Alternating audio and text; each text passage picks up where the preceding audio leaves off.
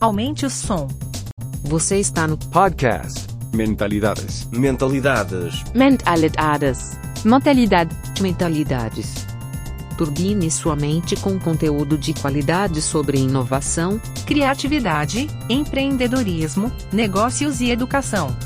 Ideias originais do professor Marcelo Pimenta.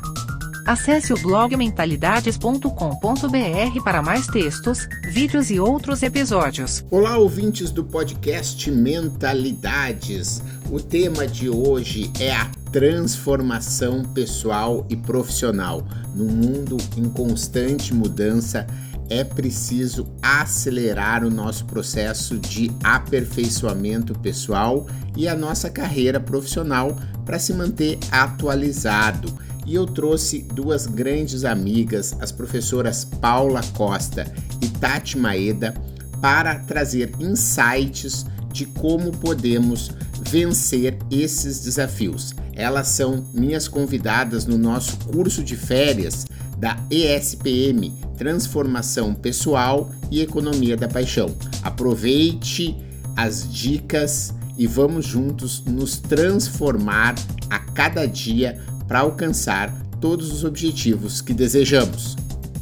Sempre é hora da gente olhar para si próprio, olhar o que está acontecendo no mundo e entender o que precisa ser feito para a gente ter a vida, a gente ter aquela carreira que a gente sempre quis. Você se transformar. Né? Você sabe que no mundo em que a velocidade ela está muito acelerada, e a gente já falou isso várias vezes aqui no canal, se você não tem uma velocidade mais rápida do que as mudanças, você fica para trás. E a nossa ideia nessa manhã de hoje é estar aqui com vocês, fazendo com que a gente possa entender quais são as mudanças que precisam ser feitas para que a gente possa estar tá atingindo os nossos objetivos. E hoje é a ideia a gente falar sobre a transformação, né? Ou seja, de que forma a gente deve se transformar para a ação, porque de nada vale você ter metas, e muitas pessoas acabam colocando nesse início de ano fazer metas e fazer o seu lista de desejos para o ano, mas você sabe que se você não transforma essas metas em ações, elas não vão acontecer. Né? O pensamento positivo é algo que é muito legal, realmente. Assim, a gente pode ter uma positividade, né? um olhar muito promissor com relação ao que vem pela frente, mas a positividade mesmo, o resultado vem quando você transforma isso em ações concretas. Quando determina uma meta, né, você quebrar essa meta em pequenos passos que possam estar sendo realizados e esses passos, se forem concretizados e você comemorando essas pequenas vitórias, você vai atingir aquela meta que você desenhou. Então, desenhar metas é muito importante, mas fazer ações que nos ajudem a chegar nessa meta é ainda mais importante, senão a gente fica aí no lugar. E eu queria começar o bate-papo aqui hoje, né, muito aí nessa linha do que Marcelo introduziu, sempre de forma muito muito clara, de quais são as nossas resoluções para 2022. E muitas vezes né, independente se você tá uh, com uma lista enorme de coisas que você quer fazer e você tá até positivamente ansioso para colocar tudo isso em prática, ou se você está desesperado porque você não sabe por onde começar, você só sabe que você precisa mudar, né? A gente tem um ponto em comum, né? Que é essa necessidade de agir é como o Marcelo falou, não adianta a gente ter a meta, a gente de uma hora para outra a gente quer transformar aquela nossa lista do dia 31, né, do nosso brinde do dia 31 de dezembro, em ações para realmente ver efetivar tudo aquilo que a gente tem como meta.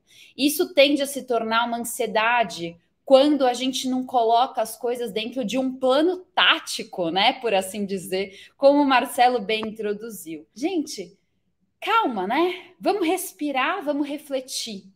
É um momento que, assim, a gente já passou por dois anos onde a gente agiu, agiu, agiu, muitas vezes, inclusive, sem pensar, né? Eu costumo falar que a gente ligou o piloto automático para a gente conseguir viver esses dois últimos anos. Agora é o momento da gente buscar consciência, entender onde é que eu tô, Aonde é que eu quero chegar? E o que, que eu vou fazer para isso acontecer? Né? São três perguntinhas básicas que eu realmente trago para a minha vida como um mantra diário. Né? E para mim é essa a jornada da economia da paixão. A gente falou bastante disso ali na nossa primeira live de novembro, né? Economia da paixão não é um objetivo, ela é uma jornada. O que, que é a economia da paixão? Né? A gente fala e muitas vezes as pessoas enxergam de uma forma muito poética, mas para mim é de forma muito racional o para onde estamos caminhando como mundo, como sociedade. Eu acho que da forma como estamos vivendo, não dá para ficar, né? Não está sustentável quando a gente olha para a nossa realidade política, econômica, social, ambiental. O nosso ecossistema ele está em desequilíbrio. A gente precisa justamente buscar esse equilíbrio. E esse equilíbrio ele parte de uma transformação de nós, indivíduos, né? De cada um e do nosso papel dentro da sociedade. É uma transformação pessoal que expande para o coletivo, dentro das necessidades que esse ecossistema tem tanto nos gritado, né? Então, o primeiro passo da economia da paixão, ela diz muito sobre o nosso protagonismo, sobre nós mesmos. É um mergulho dentro de nós. É algo que a gente costuma fazer muito nesse momento do ano, né? A gente olha para a gente, o que, que a gente está precisando? Quem eu sou? O que, que eu amo? O que, que eu gosto de fazer? O que está dando sentido para a minha existência? Qual que é o meu propósito. Aqui a gente está falando de autodescoberta, de reconhecimento e aceitação de quem nós somos, né? E não só isso, mas do desenvolvimento daquilo que a gente é e daquilo que é potência para a nossa existência. Eu gosto muito de um pensamento de uma autora que ela fala o seguinte: para que eu seja protagonista, eu preciso gostar daquilo que eu faço. E aí? Aquilo que você faz todos os dias da sua vida, aquilo que você acorda para desenvolver, aquilo que está trazendo seu ganha-pão, né? O famoso trabalho. Você gosta dele? Ele está te preenchendo? Ele está fazendo parte da construção do ecossistema que você faz parte, que a gente faz parte? É esse o nosso ponto de partida de reflexão. Uma vez que a gente se entende, né, uma vez que a gente encontra esse nosso lugar protagonista, a gente começa a entender como que a gente pertence, né? E aqui eu estou falando da gente olhar para fora, olhar de fato para a comunidade que a gente está inserido, para os nossos contextos, dentro da nossa família, dentro do nosso trabalho, dentro da empresa que a gente trabalha, dentro do negócio que a gente quer construir. Aqui é o seguinte: se eu sou médico, se eu sou professor, independente da minha profissão, eu faço parte de um, um contexto. E esse contexto reflete no mundo, na sociedade como um todo. Como é que eu estou pertencendo a ele? Eu estou entendendo as necessidades desse contexto? Quase que poético da minha parte pensar que todo mundo atua na mesma área que eu.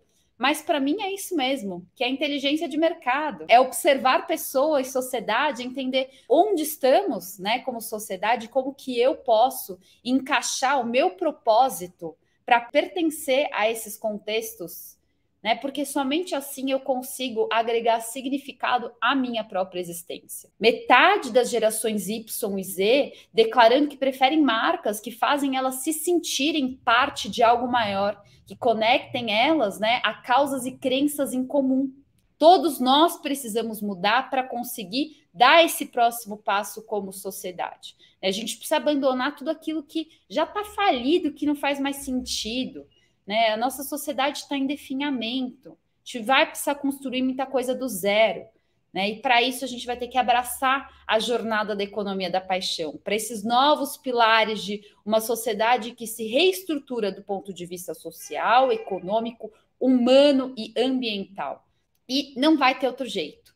Vamos ter que olhar para a gente, olhar para o nosso protagonismo, nosso papel frente à sociedade, para que a gente consiga, cada um de nós, né, como agente transformador, transformar a nossa sociedade. Antes de passar para a Tati, Paula, eu estava ouvindo aqui você e a gente fala sobre essa história de responsabilidade socioambiental, você fala de metaverso, você fala aí de temas que realmente são emergentes, mas muitas vezes o que a gente vê são empresas como a Gucci, a Nike, botando suas lojas, seus ambientes, né, seus espaços nesse metaverso, Você vê aí as grandes empresas, os fundos de investimento, falando em empresas que estão socialmente responsáveis. Que forma essas, essas macro tendências, vamos dizer assim, elas afetam a vida das pessoas como nós, assim, do cidadão comum, dos profissionais, ou isso é algo que só fica nesse ambiente mais é, de corporações?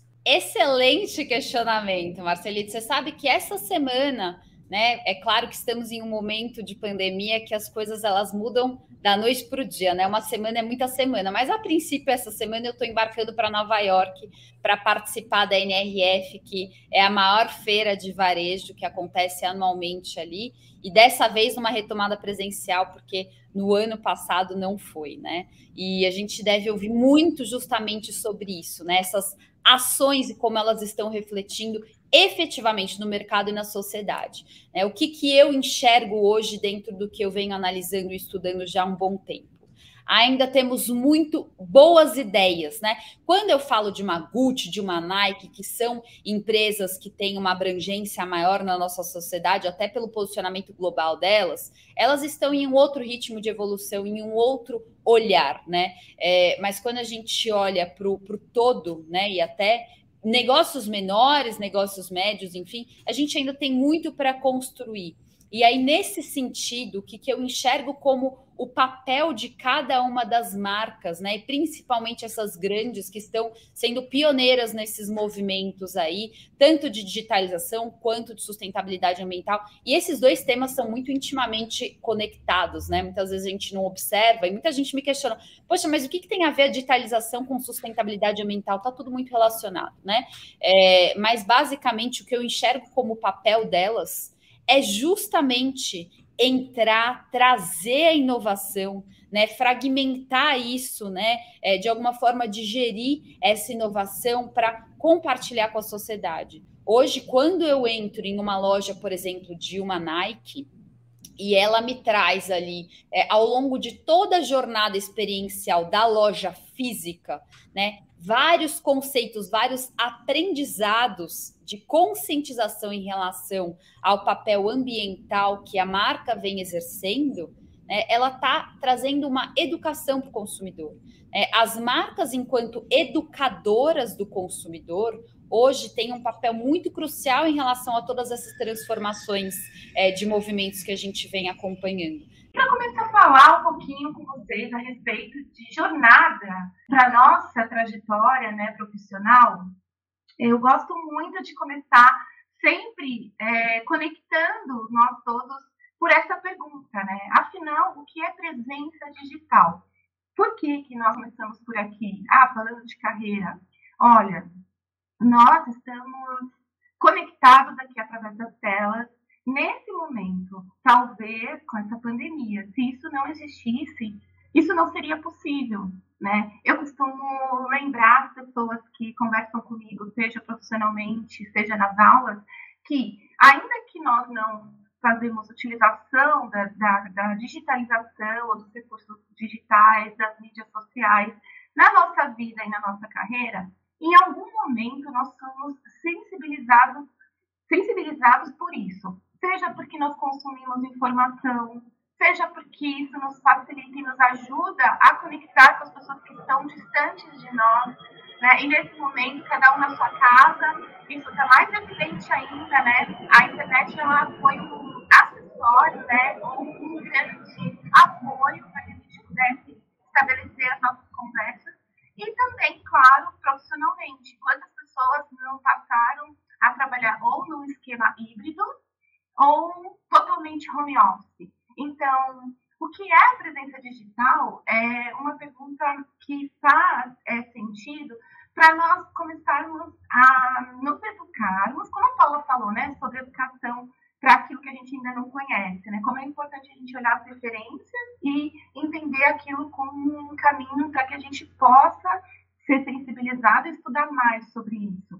Né? Entender, então, que a presença digital nos ajuda a olhar para as mídias sociais, que é um excelente veículo onde nós podemos expressar o que melhor nós fazemos com a nossa carreira e, e entender que ela não é apenas só sobre entretenimento, mas que de verdade e de fato ela pode nos ajudar a conectar com as pessoas certas. Normalmente nas aulas eu falo essa pergunta e daí as pessoas começam a dizer assim: presença digital, Tati, é Facebook, é Twitter, é Clubhouse, é YouTube, como nós estamos conectados aqui ao LinkedIn.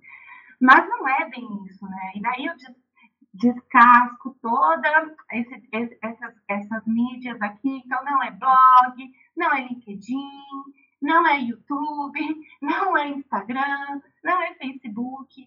Mas o que raio é, então, esse, esse tal, essa tal presença digital? A presença digital, pessoal, ela não está no fato de que nós estejamos aqui conectados através das novas tecnologias ou das tecnologias que nós já conhecemos as que a gente já conhece, as que estão nascendo dia após dia. Eu consigo quase que apostar com vocês que vocês até tenham alguma dessas mídias sociais conectadas no celular de vocês, uh, com esses objetivos que eu já listei aqui, mas que é, quando você acaba de aprender a usar aquilo, você já fica um pouco desesperado porque uma nova mídia apareceu.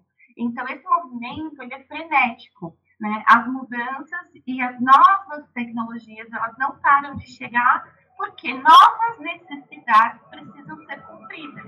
Então, agora na pandemia nós vimos é, o boom de ferramentas digitais que fazem as salas de vídeo para que as pessoas estejam juntas ali compartilhando sobre o trabalho e que sofreram adaptações para que também sejam uma espécie de mídia social interna, porque ficou claro e muito transparente que as pessoas, para além das conversas, elas precisavam ter um canal onde elas pudessem interagir é, em conjunto sobre algumas demandas profissionais. Então, foi implementado chat em alguma delas, foi implementado o serviço de uh, cloud para nas nuvens para que pudesse ser transferidos alguns documentos. Então, falando sobre algumas, né, o próprio Zoom melhorou as ferramentas né, para as interações, falando sobre uh, o próprio Skype, que também começou a correr atrás de melhorar a usabilidade da sua ferramenta. Então, assim, as coisas acontecem nessa esfera, né? De acordo com o movimento que nós, usuários, vamos é, inserindo à medida que utilizamos esses recursos, essas tecnologias vão avançando e esse é o movimento que faz uma nova tecnologia ser de fato um espaço de presença digital. Se a gente consegue estabelecer relacionamento entre si, conhecer novas pessoas, a gente pode usar isso a nosso favor de várias formas, né?